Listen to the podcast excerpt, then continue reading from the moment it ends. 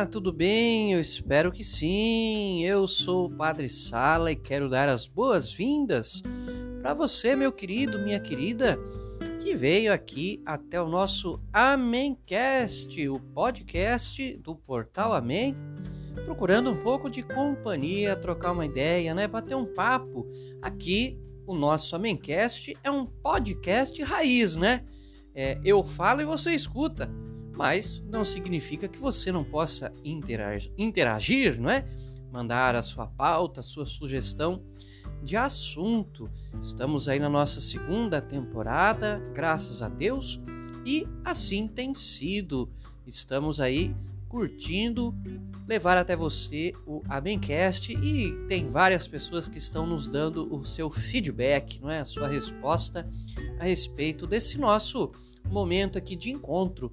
É, você pode estar tá aí no seu dia a dia, né, no seu carro, no ônibus, fazendo o seu exercício, lavando a sua louça, né, ou esticando um pouco as pernas no seu sofá e ao mesmo tempo estamos aqui nos comunicando através do Amencast. Para você interagir conosco é sempre bom lembrar, em primeiro lugar, entra lá no site do portal Amém, amém.tel.br este tel é de teologia.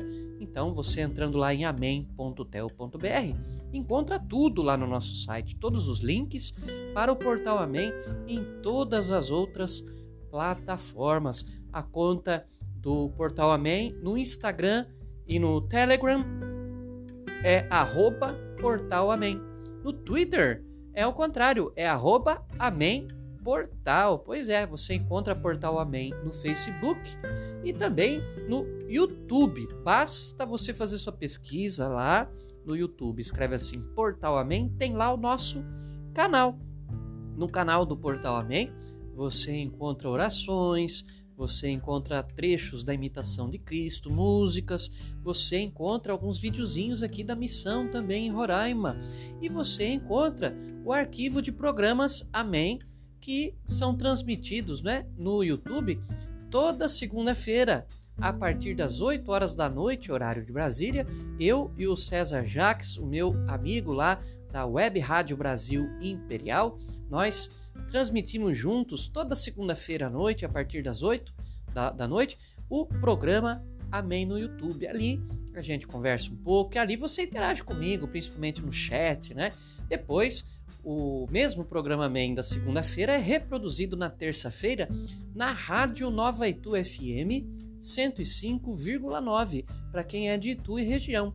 Para quem é de qualquer outro lugar do mundo, é, tem que escutar pela internet, pelo site da rádio novaitufm.com.br e também pela web rádio lembrando que esse Brasil é com Z de Zabumba tá bom? webradiobrazilimperial.com.br também transmite o programa Amém pelas ondas do rádio. Olha só quantas manias, né? Quantas, é, quantas maneiras você pode interagir conosco no portal Amém, além de conferir, escutar e indicar este Amémcast para toda a sua família, para todos os seus amigos. Meus queridos, minhas queridas, estamos então é, neste nosso episódio de número 14, entrando já entrados né, no mês de novembro. Eu não sei se você sabe, mas tradicionalmente na igreja, novembro é o mês do dízimo, entre outras coisas, né? É claro que é o mês que nós iniciamos é, rezando pelas almas do purgatório. Mas o cuidado das almas, né, rezar pelas almas do purgatório, é uma obrigação de todo católico durante o ano inteiro. Porém, no mês de novembro também é tradição da igreja, pelo menos no Brasil, é, conscientizar mais os fiéis a respeito do dízimo. E aí você vai me dizer assim: Ih, lá vem o padre que vai falar de dinheiro. Irmãos, sim e não. E aí, é, pretendo aqui nesse papo, não é com você, é, trocar uma ideia e fazer você enxergar, se é que você já não enxerga, não é? A importância de ser dizimista de praticar o dízimo. Então, meus queridos e minhas queridas, vejamos em primeiro lugar. É, Deus não precisa do nosso dinheiro, tá certo? Deus ele precisa da nossa fé, precisa do nosso amor, precisa da nossa devoção, do nosso reconhecimento, tá bom? Deus, que é o criador de todo o universo, ele não está preocupado com a sua conta bancária, com o seu talão de cheques, coisa mais antiga, né? Talão de cheque, quase ninguém mais usa, né? Mas Deus não está preocupado com quanto que você tem na carteira ou não. Antes de tudo, né? Deus quer de nós valores espirituais, honestidade, compaixão, caridade e por aí vai, né? Porém, nós que não somos do mundo, estamos no mundo e precisamos necessitamos do dinheiro para sobreviver. Para bem ou para mal, né? Todos nós temos que estudar, trabalhar, conquistar o nosso dinheirinho para dar conta de sustentar nossa família, os nossos estudos, os nossos projetos. Se eu quero comprar um carro, se eu quero fazer uma viagem, né? Se eu quero ter uma casa própria, faz parte do jogo da vida, né? A vida é assim. E é justo que cada um, de forma honesta, Busque ganhar o seu sustento e realizar os seus planos, os seus sonhos, utilizando bem o dinheiro que conquistou, que ganhou, né, pelo trabalho, pelo estudo, e também, e ainda mais se esse dinheiro é conquistado é, de forma honesta, porque também há formas ilícitas de se conseguir dinheiro nesse mundo, isso Deus não aprova. Mas você que estuda, trabalha honestamente, que poupa o seu dinheirinho, é justo que você tenha os seus bens materiais, né, dentro daquela medida em que você possa criar bem os seus filhos, ter conforto para sua família, né, ter também aquele dinheiro guardado para uma emergência, necessidade de, de saúde, de algum imprevisto. Olha, tudo isso é justo, é necessário, Deus entende. O que é que Deus não entende? É o apego desmedido ao dinheiro. Nós temos que aprender, não é que a gente é que manda no dinheiro e não o dinheiro manda na gente. E no nosso mundo de hoje, não é tão consumista, egoísta, materialista, tem muita gente que é escravo do dinheiro sem perceber, viu? Tem gente que só pensa em guardar, em guardar, em guardar, em guardar e vive naquela avareza, naquela mesquinharia, acaba nem aproveitando do próprio dinheiro que guardou. Porque só pensa nisso, né? No ter, no ter, no ter, não pensa no usufruir. Você há de concordar comigo. Todos nós conhecemos alguém assim, infelizmente. Diante de Deus, isso é pecado, isso é exagero, isso é desvio. Não podemos servir aos, aos dois senhores, né? Ou servimos a Deus e damos a Deus o que é de Deus, ou servimos a César, né? que é o jeito de Jesus falar daqueles que estão muito mais preocupados com dinheiro do que com Deus. Nas nossas comunidades católicas, irmãos, também temos a questão do dinheiro. Olha, infelizmente, eu falo isso como padre, viu? Infelizmente, Deus não deu poderes especiais para a igreja, de modo que todo mês venha um anjo do céu um saco de dinheiro jogar aos pés do padre para que ele sustente a comunidade. Que, que, como assim, padre, sustentar a comunidade? Ora, irmãos, é, nós temos despesas na igreja, né? Temos a manutenção, temos que fazer limpeza, temos que comprar material de limpeza, tem conta de água, conta de luz, tem impostos. Tem gente que acha que no Brasil a igreja é, é, privada de todos os impostos. Não, de todos não, de alguns ainda assim. Mas a gente também paga vários impostos.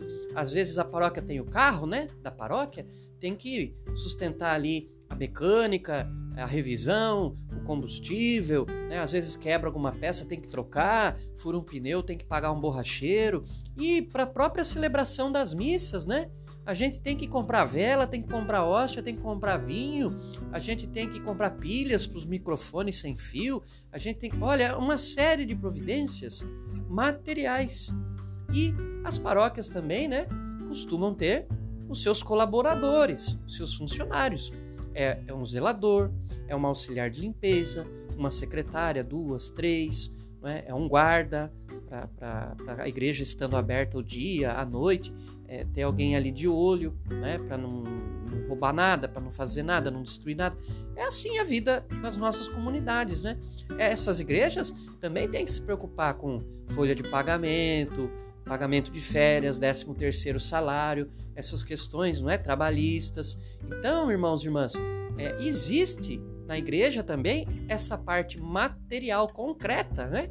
A igreja, claro, é um templo é, de Deus, é uma casa de oração e quer acolher todos e cuidar da alma de todos, mas nós também temos essa parte material. Temos o templo, né, o prédio, temos essa manutenção é, das coisas e tudo isso não se faz por um estalar de dedos, por um milagre. Nós também nas comunidades precisamos do dinheiro, né? É por isso, irmãos e irmãs, que fundamentado na palavra, na doutrina, na tradição da igreja está o dízimo, tá? O dízimo, é, não se deixe enganar, viu?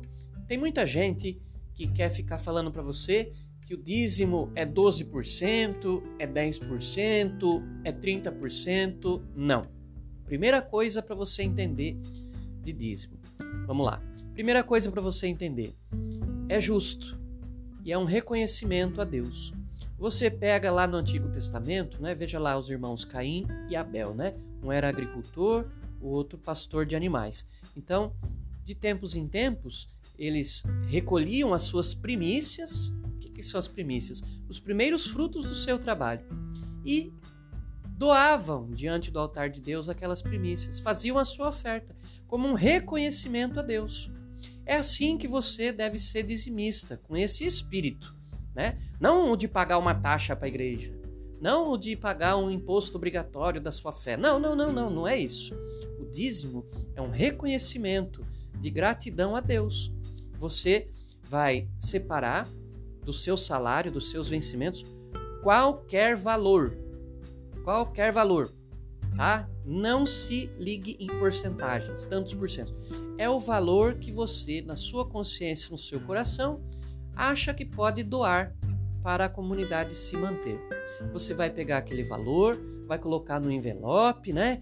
Vai deixar lá na secretaria da igreja ou no cofrinho dos dizimistas lá e vai fazer a sua oração a Deus dizendo assim: Senhor Deus, muito obrigado porque o Senhor me deu a vida, o Senhor me deu saúde, o Senhor me deu inteligência e o Senhor me deu um trabalho, um trabalho com o qual eu compro as minhas coisas, sustento a minha família e me mantenho bem nesse mundo.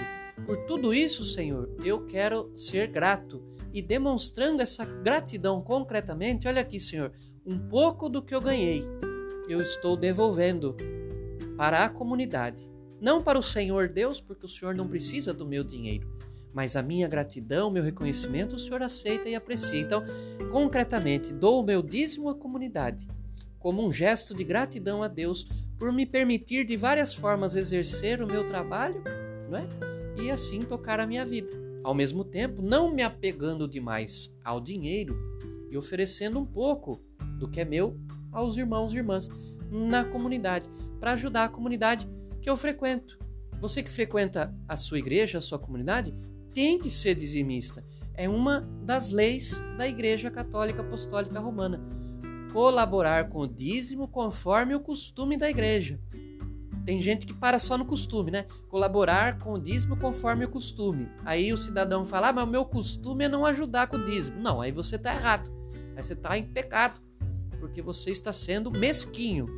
É colaborar com o dízimo segundo o costume, a tradição da igreja. Qual que é a tradição da igreja? É essa que eu estou te contando. Separa o que você puder, né? honestamente, diante da sua consciência, né? Se você pode doar, vamos lá, números fictícios, tá bom? Só para só ilustrar. Se você pode doar 50 reais, não queira se enganar dando 5. Isso é avareza, né?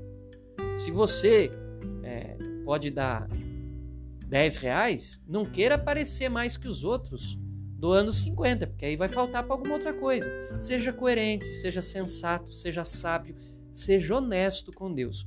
É uma frase muito bonita que entre os dizimistas nós temos, né? O dízimo, antes de sair do bolso, sai do coração. É da sua generosidade, do seu desapego, não é?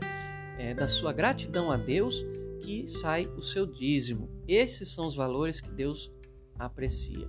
E a comunidade, é, com o dízimo de todos os fiéis, vai mantendo a capela, vai mantendo a paróquia, vai mantendo a comunidade, vai mantendo é, as contas em dia, os funcionários pagos, vai guardando para o amanhã também, para uma possível reforma no futuro, para aquisição de algumas outras coisas em benefício da, da comunidade, né? É, aquele dinheiro do seu dízimo, ele com certeza vai ser usado bem, porque infelizmente os recursos da igreja são poucos, viu? Tem gente que diz que a igreja é rica, olha, é, na Europa, alguns acham que a igreja é rica porque temos lá monumentos, basílicas, mas a maioria das nossas comunidades, das nossas igrejas, paróquias, não estão nadando em dinheiro, não, viu, gente? E, e até bom que assim o seja, né? Mas também não pode faltar o dinheiro para o básico e para é, patrocinar e promover as coisas da fé, né? Os, as missas, os batizados, casamentos, tudo que você sabe que acontece dentro da igreja. Então, irmãos, a, a primeira coisa é essa: é entender essa espiritualidade do dízimo. Não é simplesmente juntar algumas notas de dinheiro, enfiar no envelope e jogar lá na caixinha da igreja. Não é isso, tá? Tem que haver esse movimento de fé, é, dar o dízimo com a alma. Né? É isso o, o, que Deus busca de nós. Tem algumas situações, né, principalmente nessa época da pandemia. Uma aguinha aqui é, é, tem algumas situações que os fiéis perguntam, mas padre, e quando vem o desemprego? Ah, aí também é um drama, viu? Muitas pessoas sofrem por causa do seguinte: a pessoa é dizimista e de repente ela se vê desempregada, sabe? E você sabe que no desemprego é assim: o dinheiro sai e não entra, né? saem despesas, você tem que continuar mantendo as suas contas em dias, despesas da casa em dia, fica um mês, dois, três, seis meses desempregado, só dinheiro que vai e não entra nada, né? Aqui no Brasil ainda tem a questão do seguro-desemprego, mas vai lá. Agora, como é que faz nessas situações, padre? Vamos lá. Primeiro lugar, é, se você está desempregado, não precisa viver um drama por causa disso, né? o dízimo você tem que adequá-lo à sua realidade, tá? Então, você era um executivo de uma grande empresa, ganhava 20 mil reais por mês e dava é, mil reais por mês de dízimo lá na comunidade. Que bom que você podia fazer isso, porque você tinha um bom trabalho que lhe dava um bom salário. Mas você ficou desempregado, a firma quebrou, não te pagou mais, de uma hora para outra você se viu assim, né? É, em necessidade. O que, que você vai fazer? Precisa continuar dando aqueles mil reais? Não, a situação mudou. E Deus está vendo, Deus sabe disso tudo. Mas você é, tem condição de, em vez de dar mil, dar dez reais, cinquenta reais. E é isso que você vai fazer. E vai dizer assim para Deus: Deus, antes eu dava tanto, né? dava mil, agora estou desempregado, a situação está difícil. Eu só posso agora dar 10 reais, 50 reais. E vai ser isso. Mas estou dando de coração, Deus. Não é. Se eu pudesse, eu dava mais. Mas eu não posso agora. Eu vou dar o que eu posso. Olha, é a oração mais sincera que alguém pode fazer diante de Deus, entregando o seu dízimo. Nesse contexto, né? Que aqui é fictício, mas que acontece, não nas mesmas proporções, né? mas na vida de muitos fiéis. O que, que é importante? É não deixar de praticar, né? de colaborar com o dízimo. O importante é o gesto concreto e não o modo.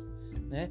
Então, mesmo que seja para você colocar apenas um real, né? que já nem tem mais a nota de um real, só tem a moedinha, né?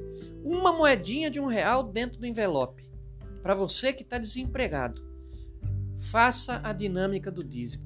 Pega a sua moedinha, coloca no envelope e doa o seu dízimo. Você doou o seu dízimo. Ai, padre, mas foi só um real. Não interessa.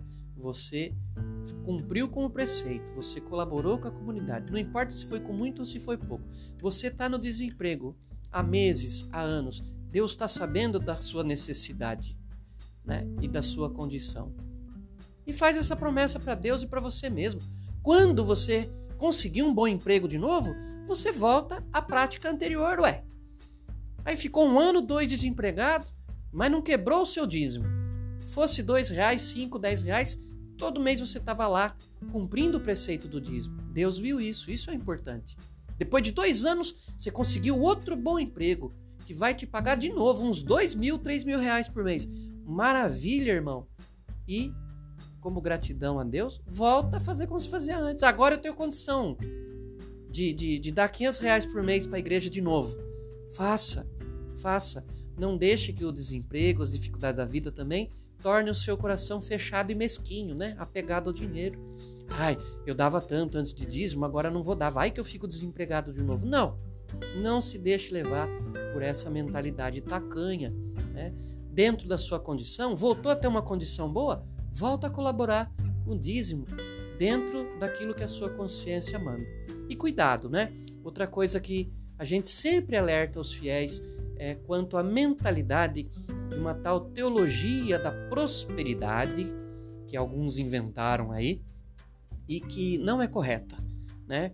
É, é aquela mentalidade de que quanto mais você der de dinheiro no dízimo, mais Deus vai retribuir materialmente. Isso é uma enganação, isso é uma mentira. Eu vou dizer para você que tem lugares aí em que se instituiu o trízimo. Trízimo, não na igreja católica, tá? Em outras igrejocas aí. Trízimo.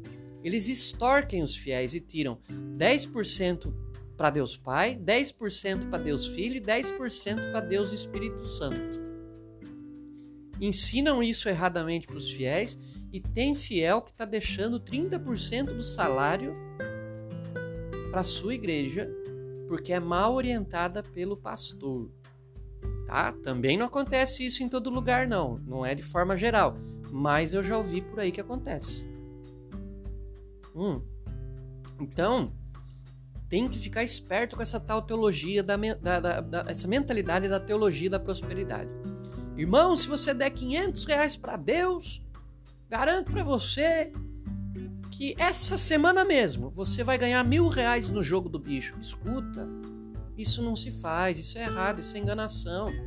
Deus não é caixa de banco. Deus não é caixa eletrônico. Deus não faz barganhas, né? Ah, me dá tanto que eu te devolvo com juros e correção monetária. Isso não é Deus, sabe? E outra coisa, né? Vamos falar a verdade? Deus não tem obrigação nenhuma de te dar dinheiro. Deus não tem obrigação nenhuma para te dar um carro novo, nenhuma mansão. Porque Deus já te deu a vida, inteligência e saúde para você correr atrás, trabalhar e conquistar essas coisas todas. Quer carro novo, casa própria e, e dinheiro no banco? Vai trabalhar, vagabundo. Vai trabalhar, meu irmão. Que Deus não tem obrigação nenhuma. Ele já nos deu tantos dons e talentos, tantas oportunidades, não é? E, o que mais a gente vai pedir para Deus, não é? Você quer o teu? Rala, vai correr e vai trabalhar, né? Vai plantar para você ter o que colher. Então, cuidado, irmãos e irmãs, com essa teologia da prosperidade que é falsa e que engana muitos. Vira e mexe você vê aí nos jornais, né? Pessoas processando algumas igrejas é, porque foram enganadas e num momento ali de desespero vender o carro, vender a casa para doar para a igreja. Depois é que vão perceber que foram enganadas na fé e entram na justiça para reaver os seus bens. Você já viu isso, né? Se não viu, procura no Google que você vai achar várias notícias e manchetes a respeito disso. A Igreja Católica Apostólica Romana não enxerga e não pratica o dízimo assim. Nós não orientamos os fiéis desse jeito. A maior prosperidade que a gente quer na vida de cada um é a espiritual, que o espírito de cada um progrida é, é, diariamente na própria conversão para um dia chegarmos juntos aos céus. E o incentivo no mês de novembro, então, nas nossas comunidades, é, é, dar essa catequese do dízimo com outros detalhes, outros pormenores, né? Que não vai dar para falar tudo aqui nesse nosso episódio do Amencast, mas assim, no sentido de conscientizar, não obrigar as pessoas. Né? Quem não é dizimista, infelizmente, né, ainda não é dizimista, continua podendo entrar na igreja. Você já pensou? A igreja seria muito mesquinha se falasse, ó, só vai poder comungar quem é, é, quem é dizimista. Quem não paga o dízimo não pode receber a hóstia. Não é assim que a igreja trabalha, mas é aquele incentivo para que todos sejam dizimistas, porque é um preceito da lei da igreja e, como eu disse lá no comecinho, é um gesto concreto de gratidão a Deus. Sem dizer, né, meus queridos e minhas queridas, é, se você vive na fé lá na sua comunidade frequenta aquela igreja, aquela paróquia.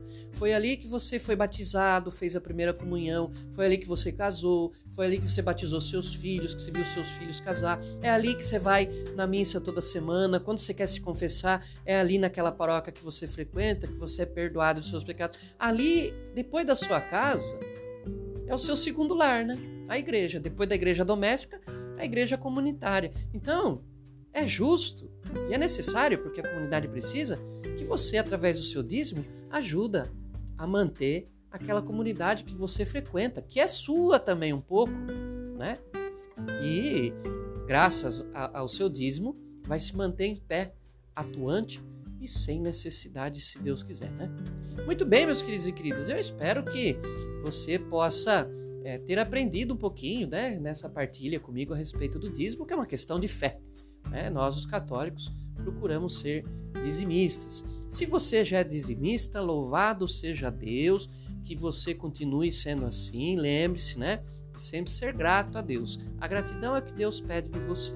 E que você continue ajudando a sua comunidade de fé, seja com muito, seja com pouco, não interessa. Tá? Deus sabe tudo e não se esqueça que Jesus elogiou aquele gesto da viúva que tinha só uma moedinha e mesmo assim ela foi lá e contribuiu com o tesouro do templo, né? Você que ainda não é dizimista, para, pensa, reza e tenta perceber. Será que você não está sendo mesquinho?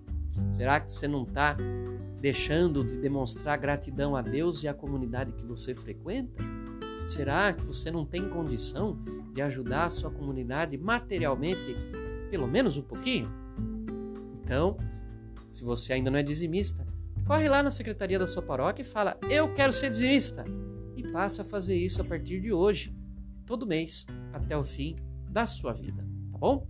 Eu, Padre Sala, vou me despedir de você. Agradeço a sua companhia aqui no nosso Amencast de hoje. Não se esqueça de interagir conosco nas outras plataformas digitais aí do Portal Amém, tá? amém.tel.br, canal do Portal Amém no YouTube, arroba Portal Amém no Telegram e no Instagram e arroba Amém Portal lá no Twitter. Espero que você tenha uma ótima semana e a gente se vê, se Deus quiser, no nosso próximo episódio, né? Daqui 15 dias, mais um episódio do nosso Amencast. Deus abençoe vocês em nome do Pai, do Filho e do Espírito Santo. Amém. Tchau, tchau. Até a próxima.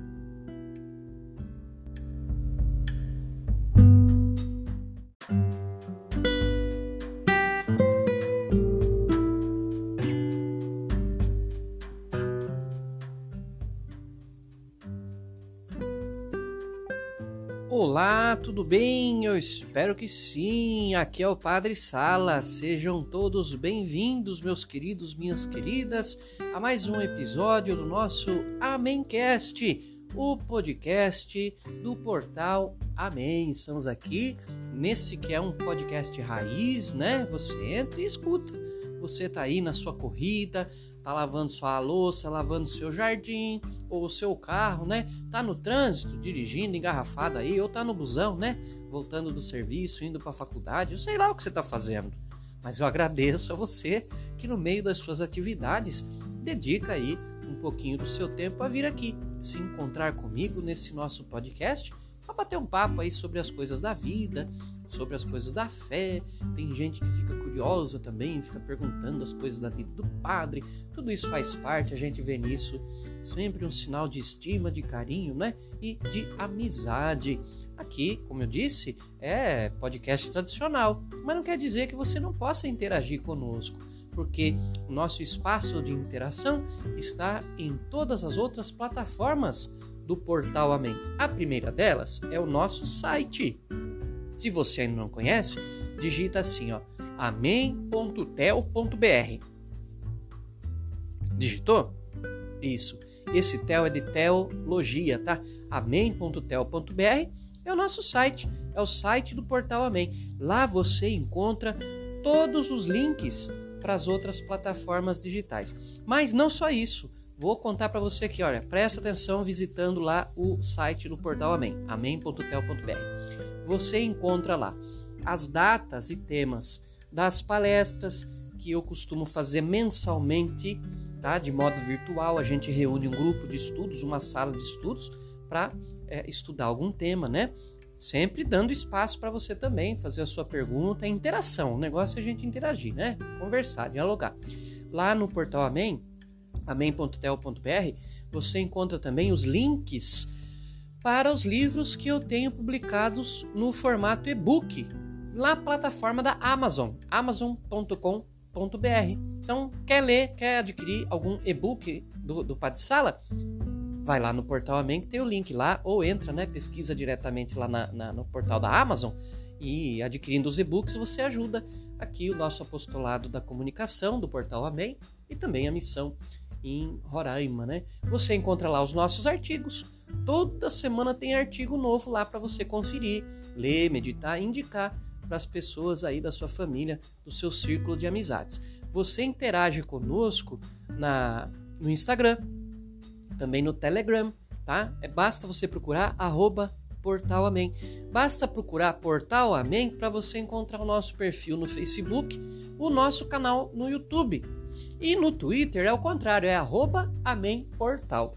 No YouTube você encontra orações, é, músicas, imitação de Cristo, momento sertão. Você encontra trechinhos aqui da missão em Roraima. No YouTube, toda segunda-feira, das 8 às 10 da noite, horário de Brasília, a gente transmite o programa Amém pelo YouTube. Aí você interage com a gente ali pelo site, é, pelo chat, né? Ali eu e o César Jacques, meu amigo, a gente apresenta juntos. Ele lá do estúdio em Itu e eu aqui da minha casa em Roraima. Então, toda segunda noite tem o programa Amém no YouTube, que na terça-feira é transmitido, né, reapresentado pelas ondas do rádio da 105,9 Rádio Nova Itu FM, toda terça-feira das 8 às 10 da noite. Se você é de Itu, só sintonizar 105,9. Se você é de outras localidades do Brasil, você pode ouvir pelo site da rádio, que é novaitufm.com.br e também através da web rádio Brasil Imperial.com.br. Esse Brasil é com Z de Zabumba. Web Rádio Brasil Imperial.com.br também transmite o programa Amém pelo YouTube e pelas ondas do rádio. Olha, são todas essas formas que a gente tem de interagir, de conversar, de você dar o seu feedback, a sua opinião, a sua sugestão de assunto aqui para o nosso Amencast. Hoje nós estamos, com a graça de Deus, no episódio número 15 e quero falar para você a respeito de Acadil. O que, que é Acadil? É a Academia Ituana de Letras, Acadil. Você sabe que este ano de 2021 é para mim um ano especial, é um ano de júbilo, por isso a gente chama de ano jubilar. Por quê? estou completando, né? Completei 25 anos de atuação nos meios de comunicação social. É um quarto de século. O Padre Sala já foi mais jovem, mas com a graça de Deus, né? É, comecei a atuar nos meios de comunicação social através da imprensa escrita. Um dia, né? Vou fazer um episódio só para falar do jornal A Federação que é da paróquia Nossa Senhora Cadelária, lá de Itu. É um jornal que já está com 116 anos de existência, né? Foi lá que eu comecei a escrever. Não, não. Ah, isso é muito engraçadinho, né? É, olha lá, olha lá, ó, o engraçadão, olha lá, ó. Não, já eh, não escrevo desde o primeiro, desde a primeira edição, não, tá bom? Eu comecei a escrever, meu primeiro artigo foi publicado em 1996. É, é isso aí. 96, 98. Olha, o padre é ruim de matemática. 98. 1998. É. 98, 2008, 2018. É isso mesmo, 98. Então, 25 anos, né? E aí, minha gente, sempre, sempre, sempre a minha paixão foi pela escrita, leitura e escrita. Muitas pessoas, estou contando isso porque algumas pessoas né, que interagem com a gente na, nas redes sociais perguntam, padre, como é que é essa história de ser padre jornalista, né? Eu já contei, tem lá na temporada passada, na primeira temporada do Homemcast, um episódio lá onde eu falo de comunicação e eu explico um pouquinho como é que foi lá a minha aventura pela faculdade de jornalismo, né?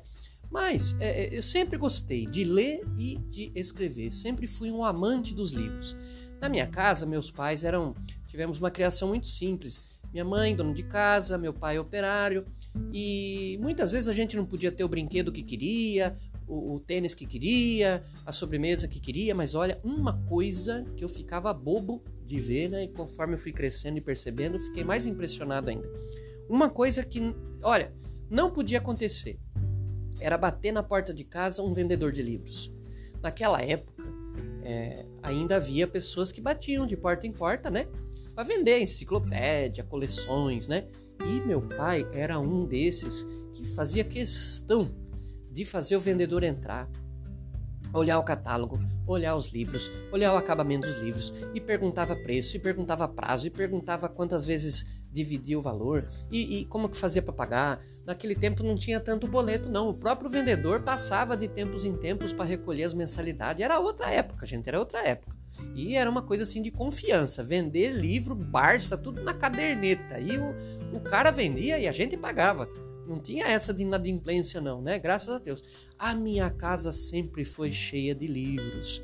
Na minha infância, a gente não tinha videogame, não tinha internet. Muitas das minhas brincadeiras eram com livros. Um passatempo que eu tinha, por exemplo, era de ficar reproduzindo em papel sulfite uh, as bandeiras, né? Aula de, de, de geografia. Aprender. Hoje, vou falar uma coisa para você. Tá difícil bandeira no mundo que eu não conheço bandeira de países, tá? Porque era brincadeira da infância. A gente ficava lá brincando de pintar as bandeiras, né? E, nossa, era com o que a gente se divertia, né?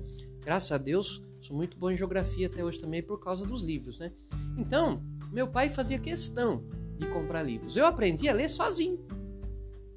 Com seis anos de idade, eu comecei a ler e a primeira palavra que eu aprendi a ler foi Silvio Santos.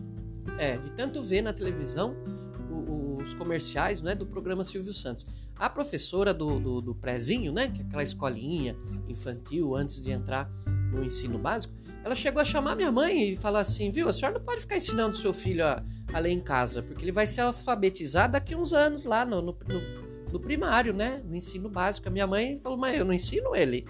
Ele tá lendo? Então ele aprendeu sozinho. E realmente, eu tinha aprendido a ler sozinho. Sempre fui bem em leitura, em leitura, né?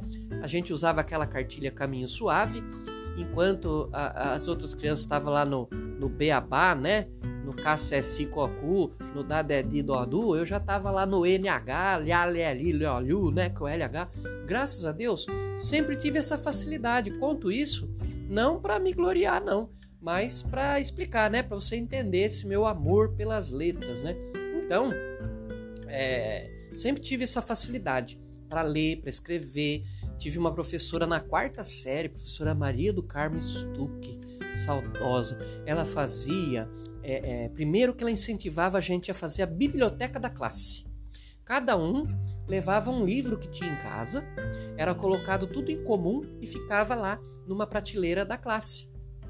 E toda semana tinha um dia da semana em que a gente podia emprestar, renovar, né, fazer aquele intercâmbio de livros que, que, que, era uma biblioteca entre nós ali da classe, né? E era muito bacana isso. Claro que a gente tinha uma ótima biblioteca. Eu estudei na Escola Estadual Regente Feijó de Itu, regentão, viu? Quem é de Itu sabe. Tinha uma das melhores bibliotecas da cidade, viu? Não, eu era assíduo, assíduo.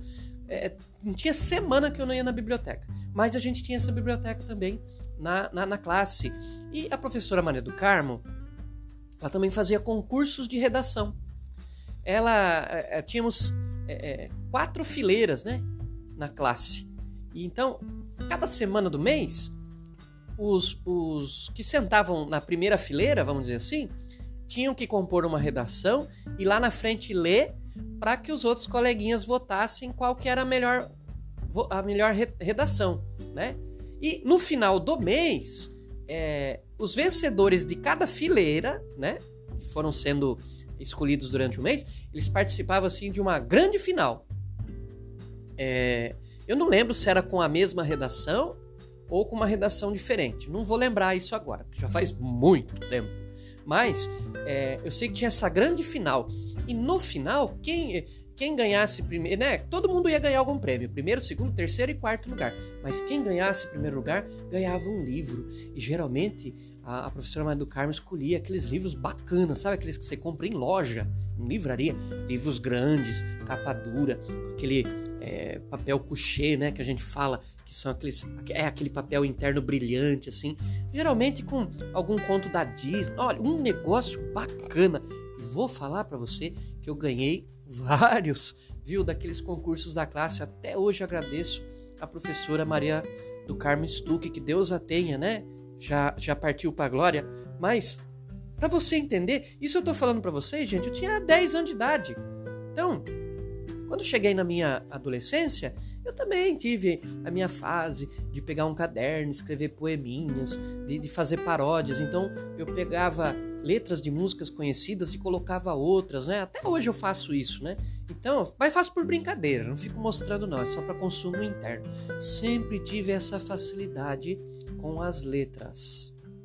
É, para ler, né, um livro que a pessoa tem uma dificuldade tremenda para ler, eu leio assim, ó, num estalar de dedos.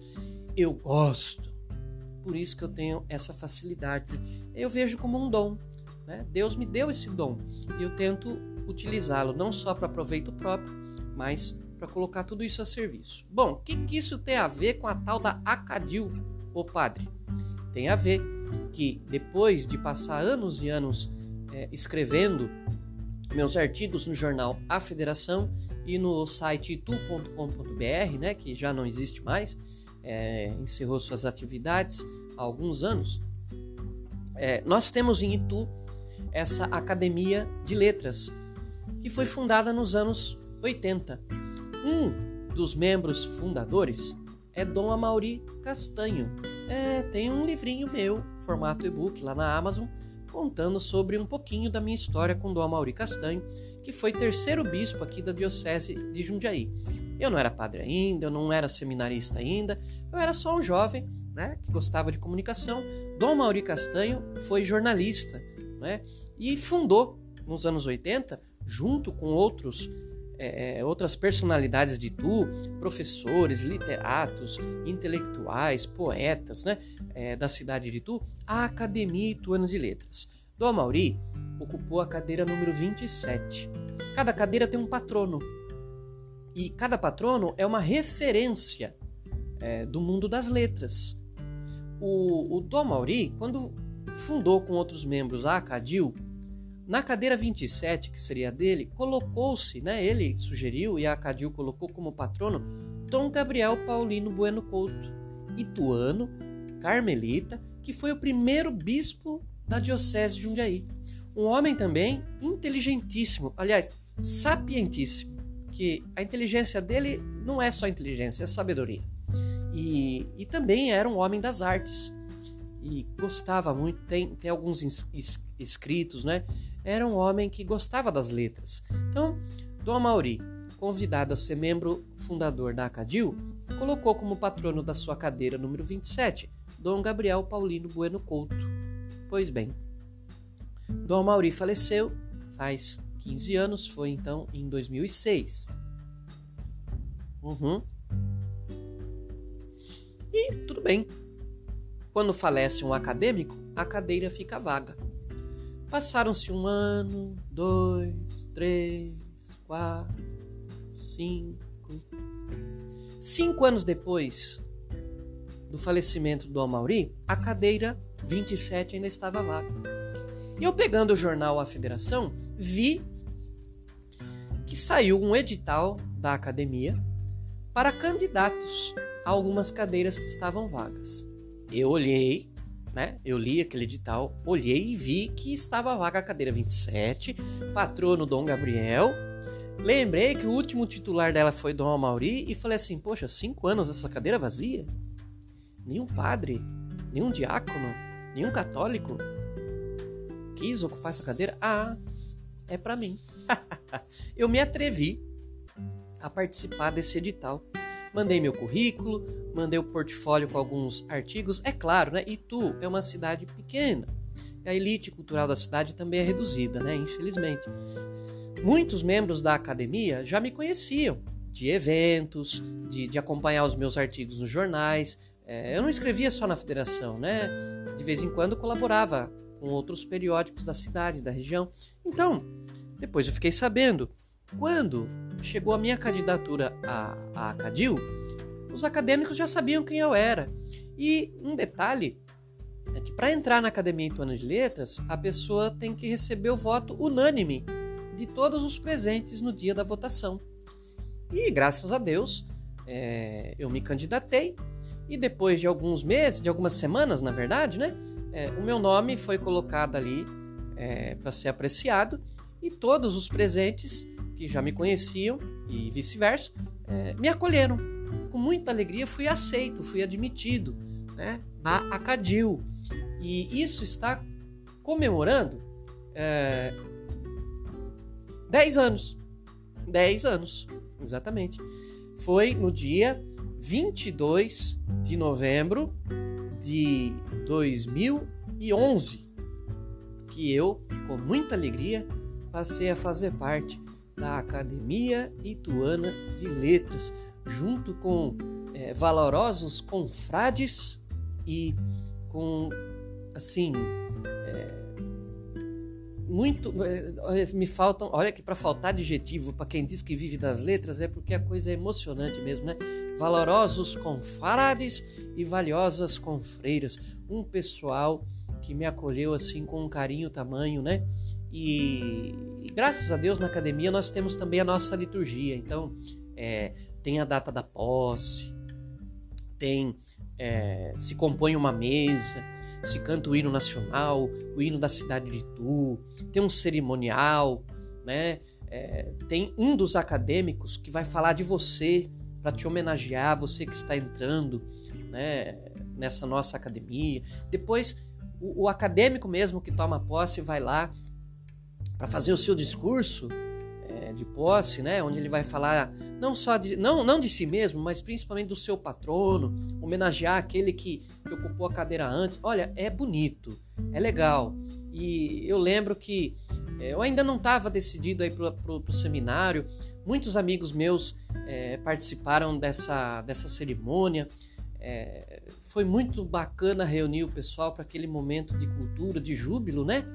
Por ingressar na Acadil.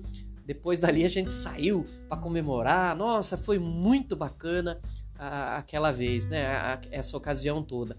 Nós temos uma insígnia, né? Que é uma medalha, um medalhão que nós usamos nas, é, nas, nas solenidades da academia, né? Nos eventos da academia.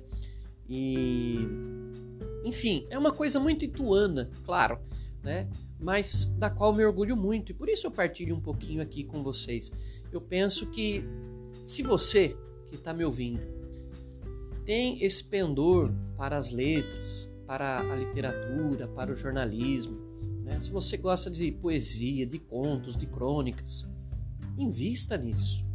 É, é cultura, é arte. E se Deus te deu esse dom, não se acanhe, atreva-se, sabe? Eu tive que ter um pouquinho de ousadia. Eu era tímido nessas partes e, e sabia que quem sou eu perto de outros, né? Mas eu falava assim, bom, mas se eu estou escrevendo, estou produzindo, por que é que eu não me aventuro, né? E olha, deu, graças a Deus deu muito certo. A única coisa que me chateia um pouco, e eu comento isso com o pessoal da Acadil de vez em quando, é que entrei para academia em 2011. Durante o ano de 2012 participei bastante das atividades. Em 2013 já entrei para o seminário. E a partir daí, nunca mais eu consegui participar direito, porque mudei para Jundiaí, fui trabalhar em outras cidades, agora em Roraima. Então é complicado para mim, nessa fase da vida, acompanhar é, as atividades da Academia Ituana de Letras. Mas sou membro, né? É, me sinto é, orgulhoso de fazer parte da, da Acadil, orgulhoso porque porque é algo que vem como resultado de dons que Deus me deu, e eu reconheço isso com gratidão, da educação que meus pais me deram, e reconheço isso com gratidão, e como um incentivo a outras pessoas das gerações mais novas para que façam parte dessa elite cultural que todo país precisa ter, viu? E que por falta de cultura, muitos países andam perecendo nos seus valores morais, institucionais e por aí vai. Né? Então, eu sou muito feliz também então de nessa data jubilar, comemorando 25 anos de imprensa, ao mesmo tempo é, em que lembro os 15 anos de falecimento de Dom Amauri, comemorar também meus 10 anos de Academia Ituana de Letras. Dá uma pesquisada aí na, na internet, você vai achar o site é, da Acadil. E no YouTube também tem muita coisa da Acadil lá, dos eventos, das cerimônias da Academia Ituana de Letras, tá bom? Meus queridos e minhas queridas, desculpa, né? Pode ser que esse tema não interesse a muitos, mas nós estamos aqui no Amencast com o Padre Sala. É natural que às vezes o Padre Sala fale de coisas dele, ainda mais porque também é uma demanda, viu? Eu não gosto. Vou falar para você que eu acho que tem assuntos melhores, mas é justo, é digno. E faço desse episódio aqui, não é? é número 15 da nossa segunda temporada, uma homenagem a todos os que fundaram a Acadil, os que são membros hoje, os meus confrades, as minhas confreiras, e uma homenagem a todos os saudosos membros da Acadil que já nos deixaram, que já partiram para a glória do céu. São tantas pessoas que, que eu não quero nem falar o nome para não me emocionar e para não é, cometer algum lapso injusto e deixar de mencionar alguém. Mas há um carinho efetivo, né, um valor afetivo enorme é, em relação a Acadil e uma alegria muito grande de fazer parte dessa turma, vamos dizer assim, né, de literatos, poetas, pessoas que têm como, como maior arte é, o uso das letras, o correto uso do nosso idioma, tão amada língua portuguesa. É isso aí, meus queridos, minhas queridas. O nosso episódio do programa MEI vai ficando por aqui, então espero que você tenha gostado, né? E convido você a compartilhar esse conteúdo aqui com todas as pessoas da sua família, dos seus grupos de, de, de, WhatsApp, das outras redes sociais. Procura a gente lá no Instagram, no Facebook, no YouTube, no Twitter, no amém.hotel.br, que é o site do portal Amém, tá? E como eu sempre digo, se você gostou desse episódio do Amémcast, indica para os seus amigos. Se você não gostou, não tem problema, indica para os seus inimigos que tá tudo bem, tá certo? Se Deus quiser, daqui 15 dias a gente se encontra de novo para mais um episódio do Amencast. E você já deve estar percebendo, hein? Se preparem, não perca o nosso próximo episódio, porque vai ser o último do ano, viu? Vai ser a season finale dessa nossa segunda temporada. Tá legal? Muito obrigado a você, querido irmão, querida irmã, que dedicou um pouquinho do seu tempo a me fazer companhia aqui e que me permitiu também essa alegria de te fazer companhia um pouquinho. Eu, Padre Sala, vou ficando por aqui, desejando para você um ótimo dia. Que Deus abençoe você e a sua família. Em nome do Pai, do Filho e do Espírito Santo. Amém. Tchau, tchau. Até o próximo Amencast. Tchau.